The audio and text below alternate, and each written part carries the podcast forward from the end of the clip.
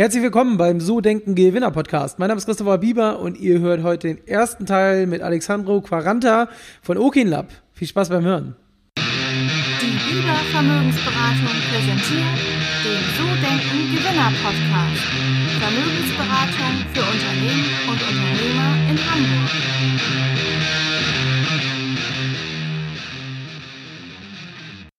Ja, bevor es losgeht, habe ich mal wieder eine Geschichte in eigener Sache. Ich würde euch bitten, damit der Podcast wächst, diesen vielleicht nochmal weiter zu empfehlen, ihm im iTunes Store gerne eine 5-Sterne-Bewertung mit der Rezension zu schreiben. Ihr könnt mir auch gerne in den sozialen Medien folgen, bei Instagram unter Christopher-Bieber-HH oder bei Facebook ganz normal unter So Denken Gewinner. Ich freue mich auf jeden Fall, dass ihr mit dabei seid und wünsche euch jetzt viel Spaß beim ersten Teil mit Alexandro. Herzlich willkommen beim So Denken Gewinner Podcast. Mein Name ist Christopher Bieber und heute sind wir wieder bei einem Interview, Corona-bedingt, leider wieder nicht live, ähm, aber deswegen trotzdem zwischen Saarbrücken und Hamburg. Und ich habe heute jemanden bei mir, der sich selbstständig gemacht hat mit einer verrückten Idee, nämlich, dass man sich sein, seine Möbel zu Hause selber bauen kann. Und ähm, wie er dazu kam, wie er das gegründet hat und ähm, ja, wie das Ganze funktioniert, wird er uns heute live erklären. Ich begrüße ganz herzlich bei mir im Podcast Alexandro Quaranta. Ich habe es eben gerade noch geübt. Ich denke oder hoffe, dass ich es richtig ausgesprochen habe, Sandro. Und ähm, schön, dass du da bist. Moje, moje zusammen. Ja, absolut richtig, perfekt. Alles gut. Freue mich auch, dass ich dabei sein darf. Sehr schön. Sandro, ähm, wenn man jetzt von euch noch nicht so viel gehört hat, ähm, eure Firma ist ja Okin Lab. Die Marke, die dahinter steckt, mit der man quasi Möbel bauen kann, ist Formbar, also Form.bar sozusagen. Und ähm, die, diejenigen die, von den Hörern, die das noch nie gehört haben, vielleicht magst du ein bisschen erzählen, was ihr genau macht und was dahinter steckt. Sehr gerne. Also Möbel sind formbar. Das ist das, was wir uns ausgedacht haben umgesetzt haben und jetzt ermöglichen. Nämlich wirklich, dass man Möbel nicht nur in Breite und Höhe verändert, sondern man kann sie formen. Man kann sich das vorstellen wie eine, eine Knetmasse zum Beispiel. Die kann ich ja auch modellieren und formen. So lange, bis es mir gefällt oder bis es irgendwo hinpasst.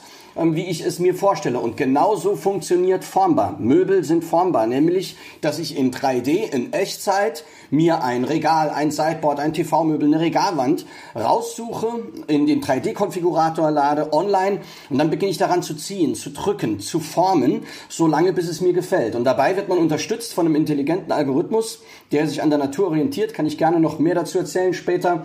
Und so ist immer garantiert, dass es eine schöne harmonische Form gibt und ähm, man völlige Freiheit hat ähm, in der Ideenumsetzung, was eben sein individuelles Möbel betrifft. Okay, und ich hatte das mir auf der Website schon mal angeschaut. Ähm, wie ist es denn, oder was ich, wo ich mir so die Frage gestellt habe, ähm, wie lange dauert es ungefähr, bis das Ganze gefertigt wird? Wer fertigt das? Macht das mittlerweile bei euch irgendwie so ein, ja, eine Maschine oder äh, habt ihr da noch Schreiner, die im Hintergrund das selbst dann zusammenbauen? Weil am Ende des Tages müsst ihr ja immer individuell ähm, die Möbel bauen dann sozusagen. Ne? Genau, 100% individuell tatsächlich. Und ähm, das Besondere ist nicht nur, dass wir wirklich die höchste Individualität anbieten, sondern auch das größte Schreinernetzwerk Deutschlands, jetzt schon über die Grenzen hinaus. Also wir fertigen jetzt schon in mehreren Ländern, ähm, auch Übersee schon. Und das ist das Besondere an Formbar. Also du kannst es individuell formen und dann geht unsere Software hin, erstellt einen Fertigungsdatensatz, der von jeder CNC-Maschine gelesen werden kann, egal wo sie steht. Und ähm, wir senden dann diesen Datensatz in die Nähe des Kunden, da wo ein Schreinerbetrieb von uns sitzt, also ein Partnerbetrieb. Und dort wird das Möbel individuell dann nach deinen Vorstellungen gefertigt. Und ähm, das ist eben nicht nur von der Qualität her sehr hochwertig, weil es eben Schreinermeisterbetriebe sind, sondern es ist eben auch schnell und es ist ökologisch, weil wir sehr kurze Wege haben. Wir versenden nicht Möbel quer über den ganzen Globus, sondern wir versenden die Daten. Den längsten Weg, den gehen wir über, den, ähm, über die Datenpipeline. Dort senden wir die Daten hin und das Möbel wird dann individuell für dich gefertigt und ausgeliefert. Und wie lange dauert das Ganze so? Das heißt, also ähm, der Kunde baut sich zusammen, ihr verschickt und dann muss ja die Schreinerei vor Ort das Ganze dann noch fertigstellen sozusagen. Also für Businesskunden sind wir sehr schnell. Wenn es eben in den Gewerbebereich geht, dann ähm, können wir in, innerhalb einer Woche wirklich hochindividuelle Möbel designen, planen, ähm, fertigen und ausliefern. Und im Privatbereich sind wir im Schnitt bei vier Wochen Auslieferzeit. Okay, ja gut, das ist ja jetzt wirklich fix. Wenn man mal so überlegt, dass man auf eine Küche teilweise drei bis sechs Monate wartet, ähm, ist das ja schon eine enorme Geschwindigkeit. Absolut. Und ähm, wie seid ihr darauf gekommen? Ich meine so, ähm, ich habe mal geguckt, du hast BWL studiert, meine ich. Dein Mitgründer ja Architektur, wenn ich es richtig gesehen habe. Und ähm, jetzt designt ihr individuelle Möbel. Wie kam es dazu? Also Nico und ich, wir kennen uns schon lange, wir kennen uns aus der Schulzeit.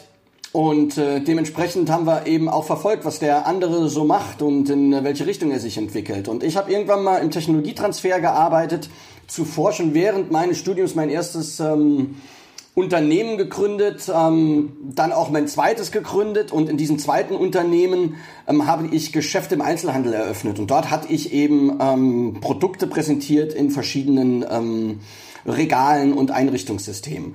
Und als ich im Technologietransfer tätig war an der Uni, da habe ich ähm, Unternehmen geholfen, insbesondere aus der IT, ähm, sich äh, selbstständig zu machen, also quasi aus einer Idee ein tragfähig, tragfähiges Konzept zu machen und dafür eben ähm, auch Finanzmittel ähm, zu erhalten. Ähm, da habe ich ganz tolle Leute kennengelernt und ähm, war eine ganz spannende Zeit. Aber in dieser Zeit kam eben der damalige ähm, Leiter auch zu mir ähm, vom Technologietransfer ähm, der auch die Merchandising-Abteilung unter sich hatte und hat gemeint, ja, es entsteht hier ein neuer Laden an der Uni für die Merchandising-Artikel, ähm, also du kennst das, die T-Shirts, Hoodies und so weiter. Und da brauchen wir ein ähm, Regalsystem, um diese Produkte ähm, schön zu präsentieren. Der Raum war jetzt nicht besonders breit, eher schmal, sehr hoch, obwohl es ein Neubau war, aber eigentlich nicht wirklich geeignet. Ja? Von außen war das Gebäude sehr schön, aber innen nicht unbedingt funktional.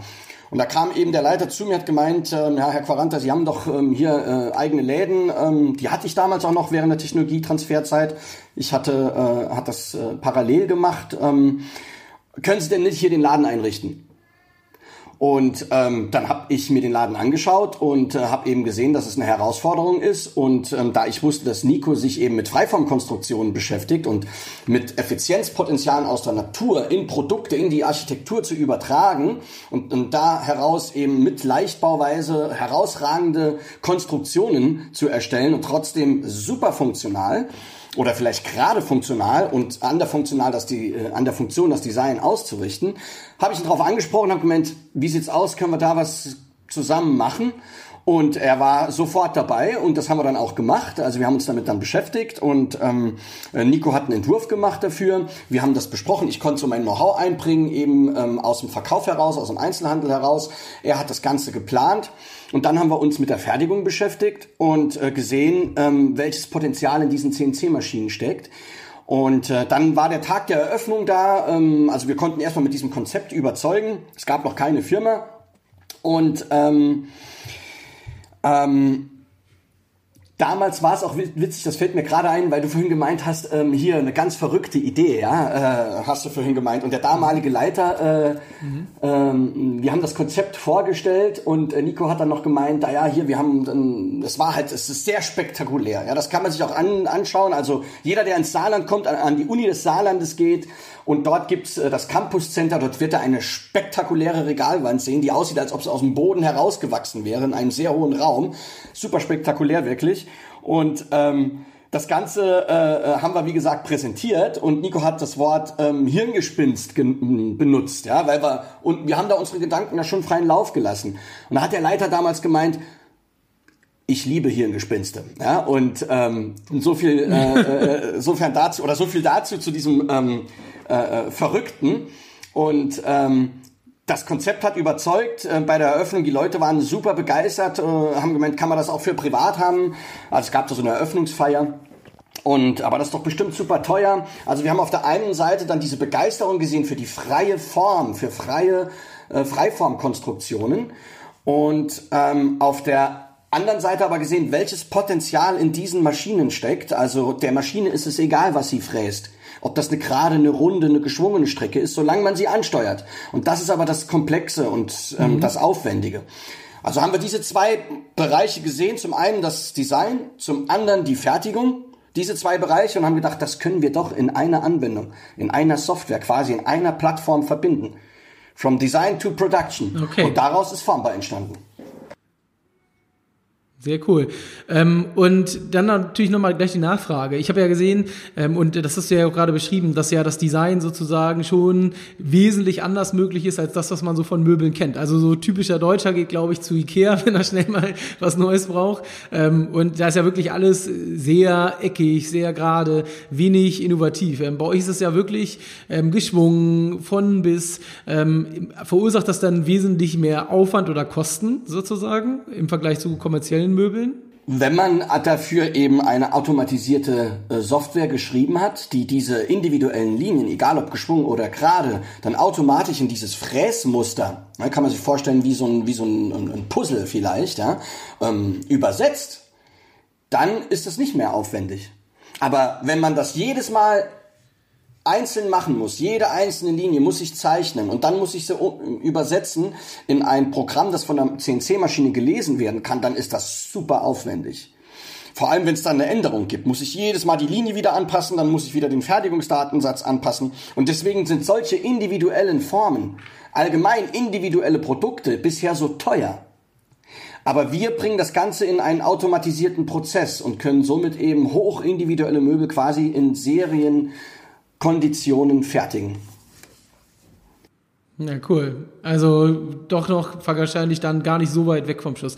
Ich hatte ähm, Freier Berlin im Podcast, ich weiß nicht, ob dir das was sagt.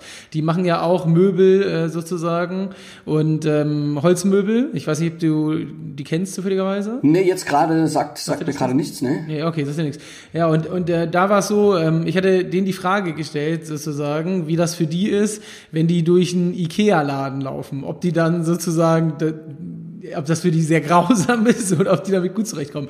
Und das würde ich dir gerne, dich gerne auch fragen, weil es ist ja so, wenn man selber sich so auskennt, zum Beispiel, keine Ahnung, ich habe einen Koch, der, der essen geht, der kriegt ja auch oder hat ja ein ganz anderes Gespür für Material, für Verarbeitung und so weiter. Wie siehst du das so? Ist für dich, äh, hast du zu Hause vielleicht auch selber Ikea stehen oder besteht quasi ähm, bei euch die Firma und äh, dein Privates nur noch aus den eigendesignten Möbeln? Also überwiegend eigene Designs, aber es gibt noch Überbleibsel. Ähm, ähm, ich glaube, ähm, da steht in, äh, ja, genau, wir haben so einen kleinen äh, Tisch noch äh, von Ikea, das ist noch ein Überbleibsel.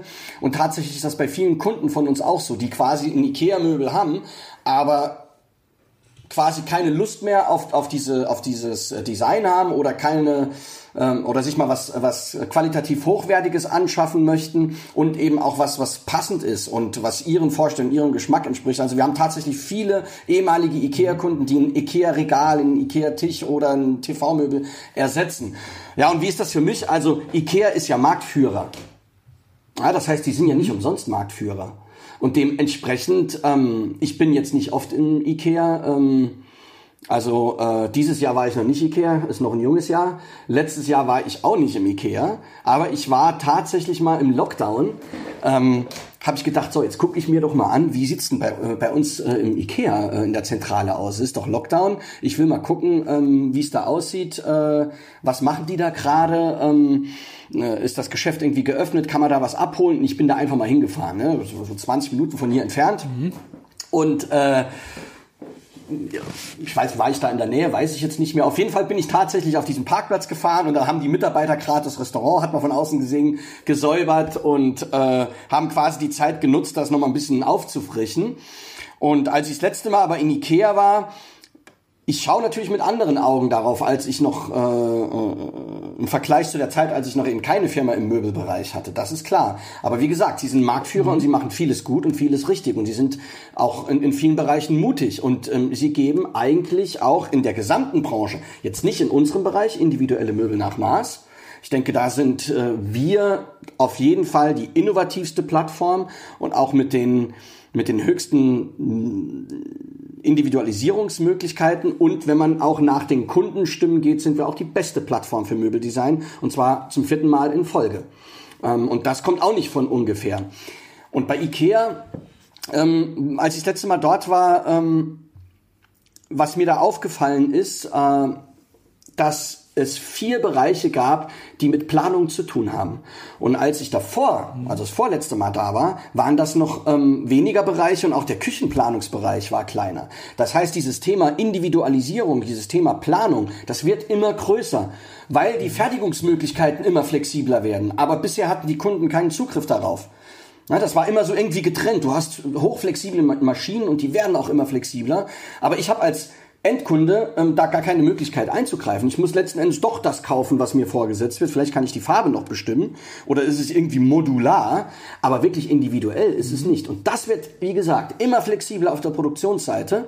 Und ähm, IKEA hat ein Küchenplanungsstudio, ähm, das viel größer ist. Das habe ich beim letzten Mal bemerkt. Also eine große Abteilung. Ähm, es gibt aber auch im äh, Schranksystem gibt's einen Planer. Es gibt ähm, auch ähm, äh, individualisierte Textilien, die sie dort anbieten. Und so ist mir eben aufgefallen, dass zum einen, also der Marktführer in diesem Bereich ähm, viel investiert, dass dieser Bereich größer wird. Und was auch noch ein Phänomen ist, diese großen Flächen, wie man sie kennt, äh, weißt du, diese großen Möbelhäuser, Ikea ist ja auch, mhm. hat ja äh, tausende Quadratmeter, ja, äh, diese, diese äh, bespielen mit ihren Möbeln. Und ähm, bei Ikea merkt man eben jetzt, dass sie mehr in die Innenstadt gehen, mit kleinen, kleineren Möbelhäusern und eben dort ihre Planungskompetenz anbieten. Und ähm, insofern ähm, gehört es immer dazu, sich den Wettbewerb, mein, meines Erachtens, sich immer diesen Wettbewerb auch mit an, anzuschauen und zu sehen, hey, was machen die gut, was machen die besser, was machen wir besser. Und ähm, da kann man voneinander lernen, äh, man kann sich inspirieren lassen, ähm, man kann aber auch die eigenen Stärken erkennen. Und ähm, ja, das ist das, was mir so durch den Kopf geht, wenn ich durch Ikea gehe. Okay, cool. Ähm, ich würde gerne noch mal so ein bisschen noch mal kurz weg von eurer Möbelfirma hin zu dir. Du hast ja selbst erzählt, dass du schon vor ein Unternehmen gegründet hattest und ähm, dann mit deinem Mitgründer zusammen ähm, wirklich auf Formbar gegangen bist. Aber ähm, woher kommt das? Du hättest ja auch theoretisch nach dem BWL-Studium, kann man ja in jeden eine Form von Angestelltenverhältnis gehen. Ähm, woher kommt diese Leidenschaft fürs Unternehmertum bei dir? Also ich bin in der Unternehmerfamilie aufgewachsen. Das heißt, äh, meine, meine Eltern waren schon ähm, immer selbstständig. Oder ich bin damit aufgewachsen. War nicht schon immer selbstständig, aber so kenne ich es eben. Ähm, allgemein in meiner Familie gibt es viele Unternehmer. Ähm, auch meine Schwester und äh, mein Schwager sind auch selbstständig, sind auch Unternehmer. Ähm, ähm, also ich bin, habe sehr viel äh, mit dieser, mit diesem Unternehmertum, mit un Unternehmen äh, zu führen, mit Problemen, äh, die ein Unternehmen mit sich bringt. Ähm, es ist ja nicht nur so, dass man, wenn man Unternehmer ist, denkt, okay, jetzt bin ich mein eigener Chef, jetzt mache ich, was ich will und alles ist super, sondern man hat eben auch die Verantwortung. Man hat die ähm, Verantwortung ähm, für Projekte gegenüber Kunden. Man hat aber insbesondere, wenn man Mitarbeiter hat, eben auch die Verantwortung ähm, für die Mitarbeiter und ähm, da ist es eben nicht so, dass das alles äh, nur bergauf geht, sondern ähm, äh, es geht manchmal eben auch bergab, also ein bisschen vielleicht wie eine Achterbahn. Und das habe ich alles mitgekriegt, schon als Kind, ja, und auch die Diskussionen und die Probleme. Aber ich habe auch immer mitgekriegt, wie man diese Probleme lösen kann. Oder wie sie gelöst wurden, besser gesagt. Und ähm, mhm. das ist so ein, ein, Teil von mir und ähm, ich glaube oder ähm, was, was mir eben gefällt, ist, wenn, wenn ich, äh, äh, ich, ich merke, dass man Dinge verändern kann. Dass man Dinge, ähm, wenn man sie in die Hand nimmt, auch was, dass man was bewirken kann. Wenn man wirklich was will und daran glaubt und das auch verändern möchte, dann ähm, besteht die Chance, auch das Ziel zu erreichen. Und ähm, irgendwie habe ich das anscheinend in, in, in meiner Kindheit, in meiner Jugend ähm, erfahren, erlebt. Und das finde ich einfach super spannend und eigentlich ein, ein ja, eigentlich ein, ein, ein Grund vielleicht, warum wir irgendwie alle auf dem Planeten sind. Denn wir können alle was bewegen und wir können alle was verändern. Und ähm, viel einfacher und viel ähm, effektiver ist es natürlich, wenn man äh, das gemeinsam in einem großen Team macht oder mit äh, eben mit mit Freunden oder ähm, mit äh, mit Teamplayern zusammen, dann kann man was verändern. Man kann ähm, was völlig Neues aus dem Boden stampfen. Man kann eine verrückte Idee, wie du sagst, tatsächlich realisieren. Ob sie dann funktioniert oder nicht, steht vielleicht nochmal auf einem anderen Blatt. Aber man kann was versuchen, man kann was bewegen. Und, ähm, und wenn man dann merkt, ähm, das habe ich zum Beispiel gemerkt, also ich habe mich während des Studiums schon selbstständig gemacht mit einer Online-Reiseagentur, dann habe ich ein Modelabel gegründet, dann ähm, war ich auch Arbeitsvermittler, dann war ich auch noch in der Versicherungsbranche äh, kurz tätig, dann war ich im Technologietransfer, ich habe viele Praktika gemacht. Und ähm, was ich aber gemerkt habe in der Selbstständigkeit, ähm, wenn ich äh, Kunden und äh, Interessenten oder Partnern begegnet bin, ähm, war das äh, äh, so oft wirklich so, dass viele Menschen sich dafür begeistert haben. Dass sie das irgendwie cool finden und sagen, hey, cool, dass du dich selbstständig machst, cool, dass du deine eigene Idee machst, ähm, das äh, Respekt und bewundern wir und ähm, ähm, auch wenn nicht alles vielleicht so funktioniert hat, wie gesagt, das gehört dazu. Aber ähm, das ist mir ähm, schon, glaube ich, aufgefallen ähm, früher, dass wirklich viele äh, Menschen diesen Mut ähm, oder diese, diese, diesen Weg in die Selbstständigkeit auch wirklich ähm, äh, schätzen. Und das bedeutet ja, dass man Wegbegleiter finden kann, dass man nicht alleine ist. Wenn man, wenn man eine mhm. Idee hat ähm, und sich wirklich Gedanken macht, wie kann ich die umsetzen, wo sind die Hürden? Und offen damit umgeht, und offen ist auch für Kritik, dann ist das einfach ähm, super spannend und kann äh, eben dann gemeinsam mit anderen Ideen tatsächlich Realität werden lassen. Das fand ich spannend und ist immer noch nach wie vor super spannend. Und irgendwie hat es ja auch mit unseren Regalen was zu tun. Das sind individuelle Ideen, mhm. komplett digital am, am Rechner, am Handy und am Schluss kommt hinten in Bretter hochwertige Materialien, gefräste, individuelle Formen raus. Und das ist super cool. Ja, das war's leider schon wieder. Das war der erste Teil mit Sandro. Ich hoffe, dir hat's gefallen und du freust dich auf den zweiten Teil. Nächste Woche Sonntag, 19 Uhr, ist wieder soweit. Und ansonsten wünsche ich dir, egal wann du den Podcast hörst, eine wunderschöne Woche oder vielleicht sogar schon einen wunderschönen Freitag, je nachdem. Bis bald. Ciao, ciao.